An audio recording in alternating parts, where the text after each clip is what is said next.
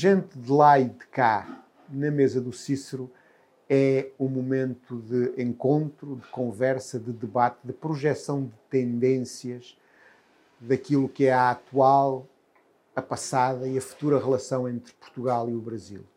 São conversas com personalidades incontornáveis da relação de Portugal com o Brasil e é um momento que procura abrir caminhos com afetos, com uh, conhecimento mútuo, entender nesta nova era de relação do Brasil com o mundo e do, do Brasil com Portugal, como nós vamos uh, entender juntos o futuro. Gente de lá e de cá tem vários formatos, uh, áudio, em podcast, vídeo, que pode ser visto nas plataformas da Associação do Cícero Bistrô e parte desta conversa uh, sairá publicada na Folha de São Paulo, na coluna da quarta-feira.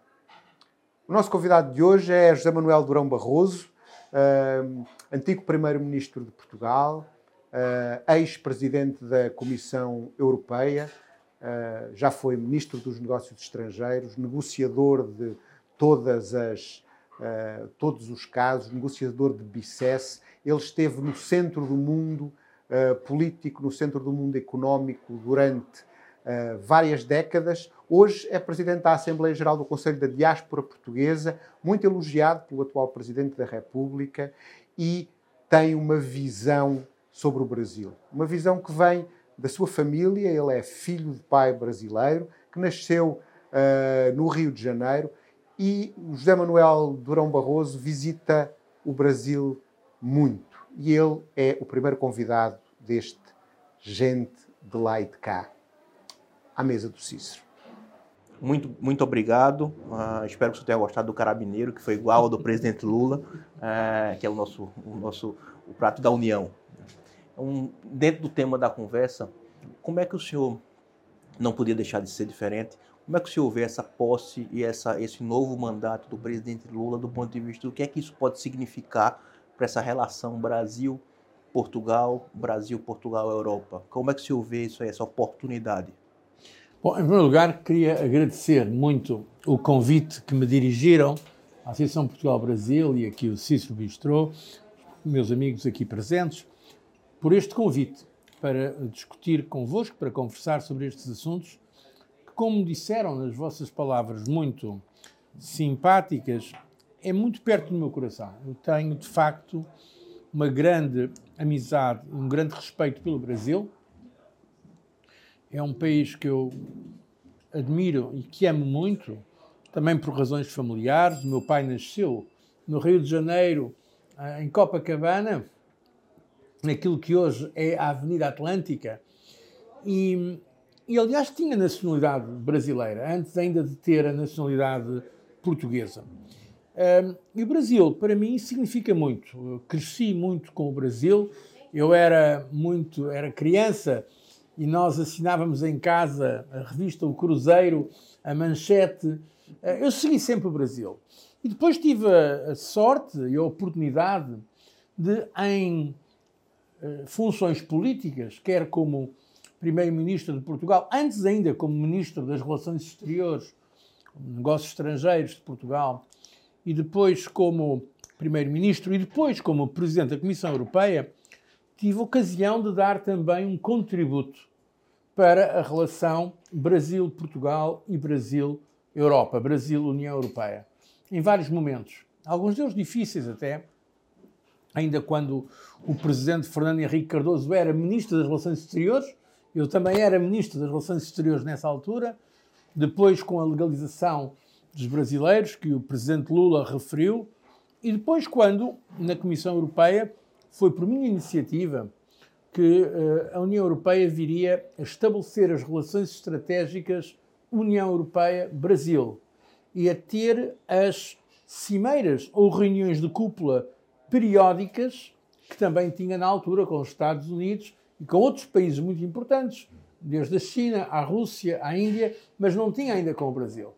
E por isso uh, eu acompanho uh, muito de perto esta relação Brasil-Europa e Brasil-Portugal, e tenho sempre gosto, quando posso, como é hoje o caso, com alguns amigos, falar sobre este assunto. Respondendo diretamente à sua pergunta, eu vejo nesta reeleição agora, enfim, depois de já ter sido presidente há alguns anos atrás, mas neste novo mandato do presidente Lula, vejo uma grande oportunidade para relançar as relações Portugal-Brasil e uh, Brasil-Europa. A verdade, uh, e tenho todo o respeito uh, pelo Brasil, não vou entrar na política interna brasileira, mas a verdade é que as relações Portugal-Brasil nos últimos anos não foram muito boas. Não é que houvesse problemas, mas não havia uma relação ativa. Mas oficialmente não havia não, uma oficialmente. entre portugueses e brasileiros, Exatamente. mas não havia uma relação Exatamente. institucional de Portugal e Exatamente. Afeta entre líderes, pelo menos. Exatamente. E com a Europa também. Foi uma, essas tais cimeiras ou reuniões de cúpula que nós introduzimos na altura, eu tive muitas com o presidente Lula, com a presidente Dilma, agora ficou tudo, digamos, no freezer, no congelador. bom, eu espero que agora isso volte. e o Brasil, que é de facto uma das mais importantes economias do mundo, e que para nós em Portugal tem um significado muito para além da economia, espero que tenha a prioridade que merece nas relações europeias e que para Portugal também seja uma oportunidade de traduzir essa relação afetiva em mais realizações económicas, políticas e culturais. Eu gostava de lhe fazer uma pergunta. O, Presidente Lula toma posse a primeira vez em 2000, há 20 anos, em 2002, e a relação de Portugal com o Brasil há 20 anos era muito diferente da, da que é hoje. Até a, o, o reconhecimento mútuo, a percepção mútua entre os dois países. Em 20 anos tudo mudou no mundo. A, comunicação entre as pessoas, a globalização, o acesso a conteúdos, a disponibilização da cultura.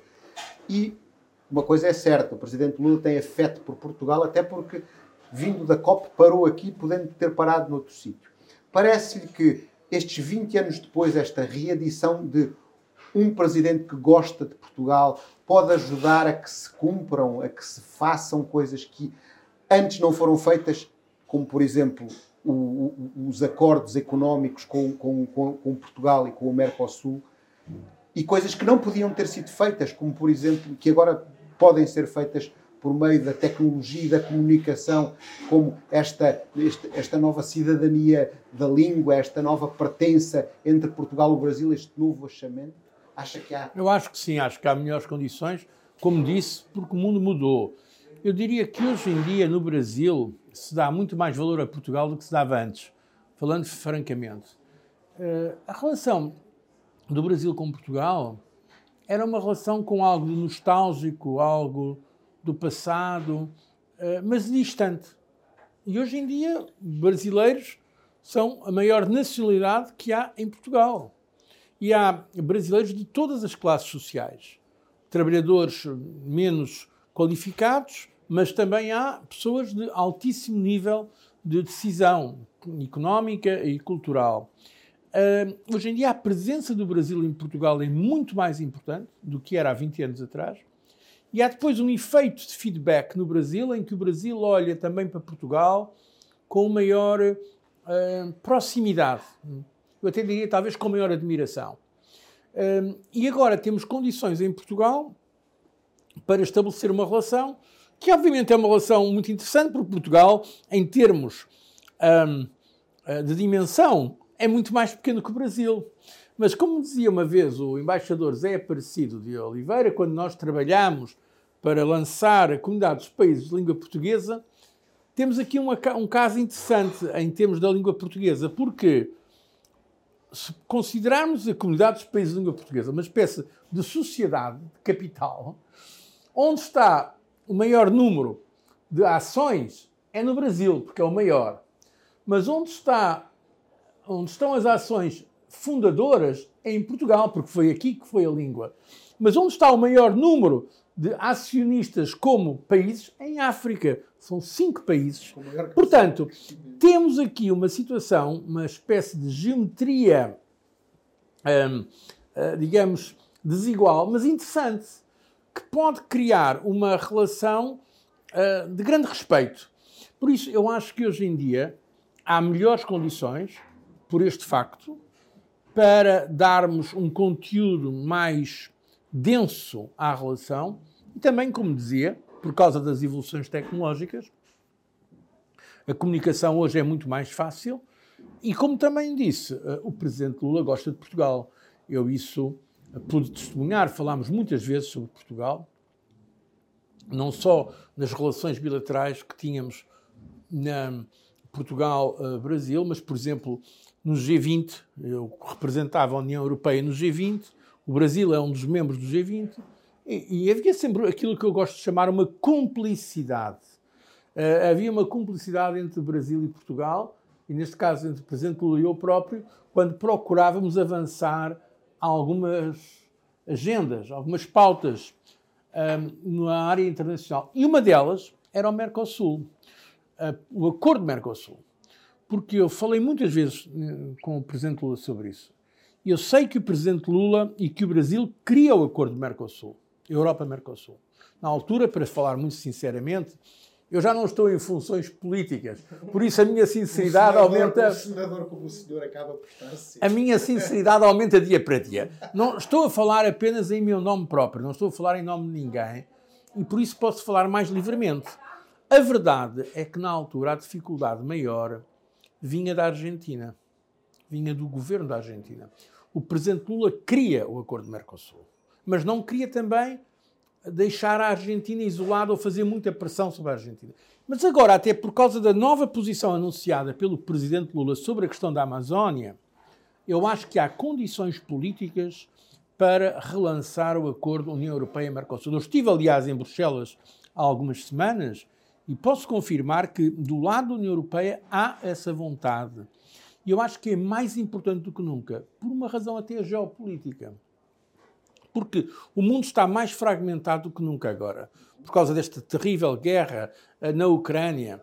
Eh, e nós precisamos demonstrar que neste mundo fragmentado é possível dois continentes diferentes, Europa e América do Sul, darem as mãos e trabalharem, não ser apenas uh, em termos regionais, Europa para os europeus, América do Sul para os latino-americanos. Não. Precisamos de casos de sucesso do ponto de vista multilateral e do ponto de vista internacional, eh, para mostrar que não estamos condenados agora a que eh, cada um se feche no seu próprio silo geográfico. Por isso seria uma grande notícia, não só comercial, económica, mas também seria politicamente importante que conseguíssemos um acordo eh, global um acordo na área global, neste caso através da Europa e do Mercosul, para mostrar que o comércio internacional e o investimento internacional continua vivo e, que e de saúde. De ser dados e, e, e, pela Europa, por Portugal e pelo Brasil. O, o elefante, um elefante come-se às fatias, não é? Então é preciso fazer isto uh, progressivamente.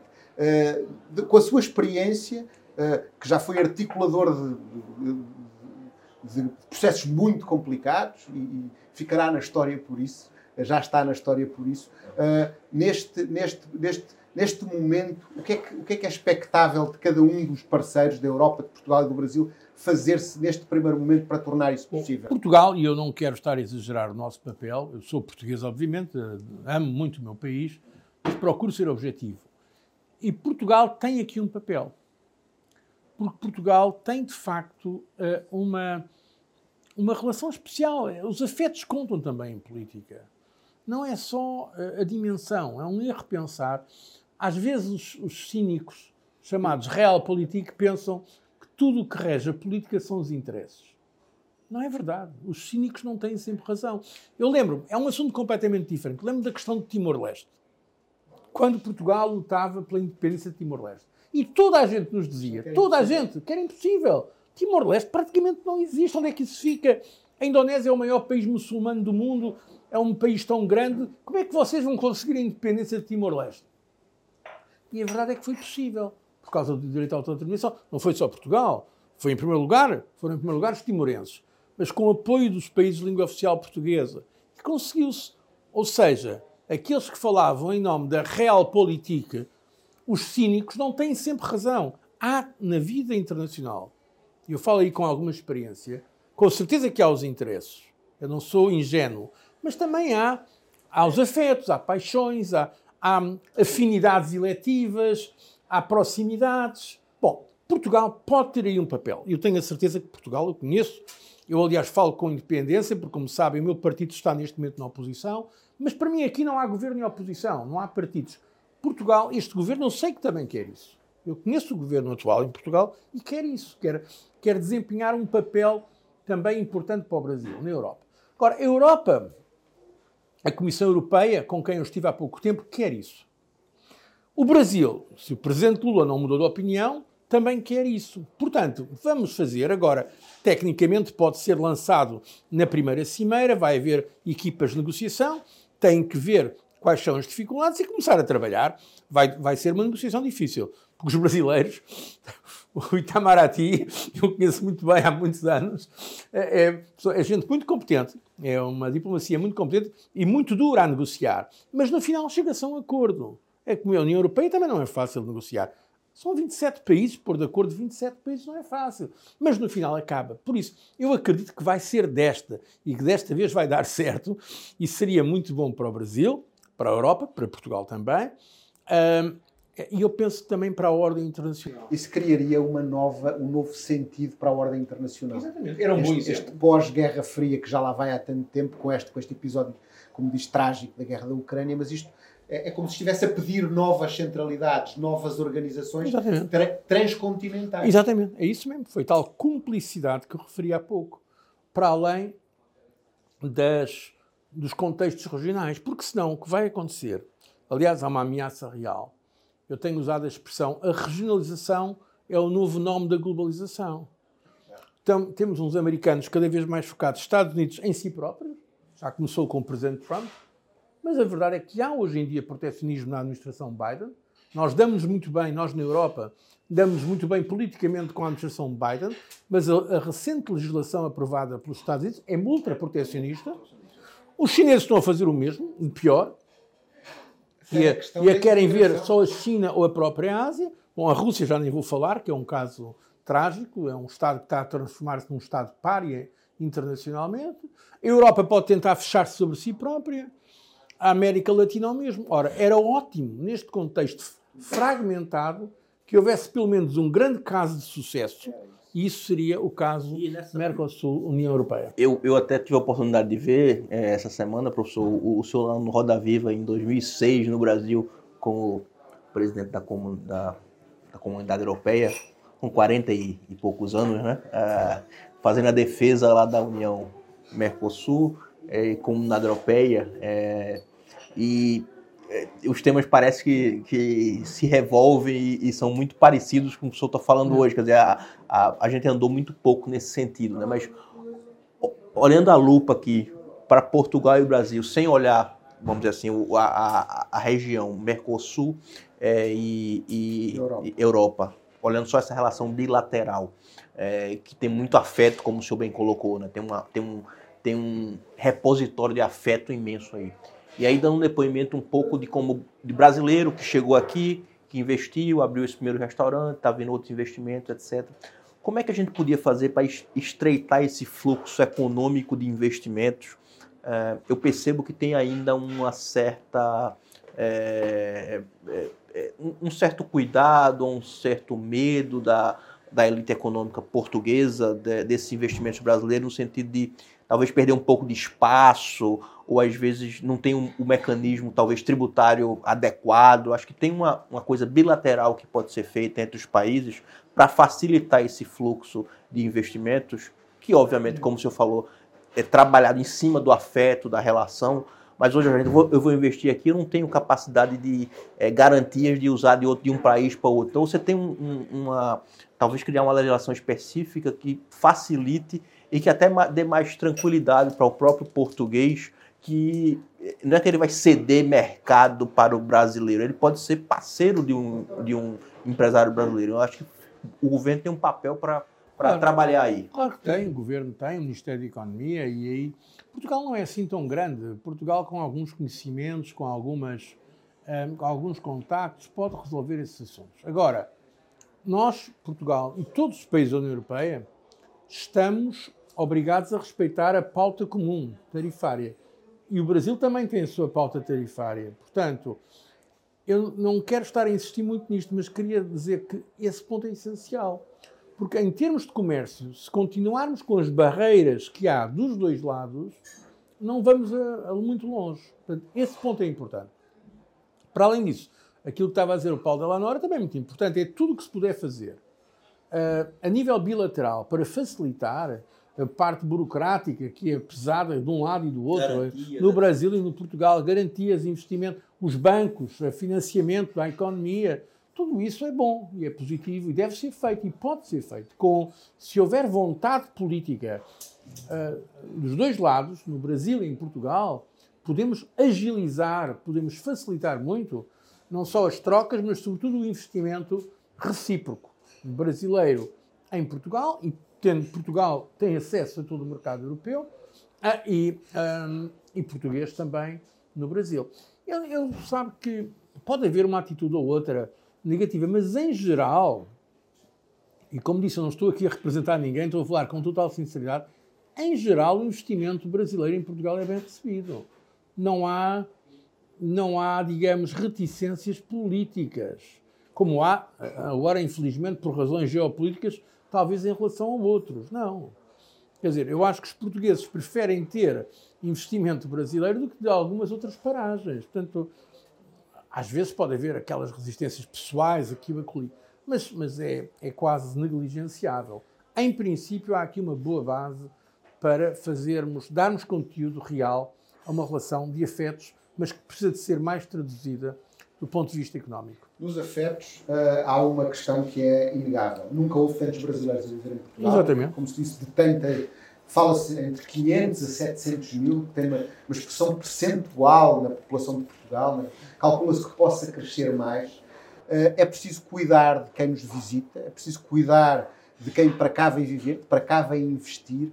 E Portugal e o governo de Portugal talvez tenha aí muitas das queixas que se ouvem, muitos dos desconfortos que se ouvem é na capacidade que Portugal tem para processar a demanda que ele próprio coloca. Ou seja, depois há ali uma barreira no que é a concessão de vistos, no que é o tratamento dos processos administrativos.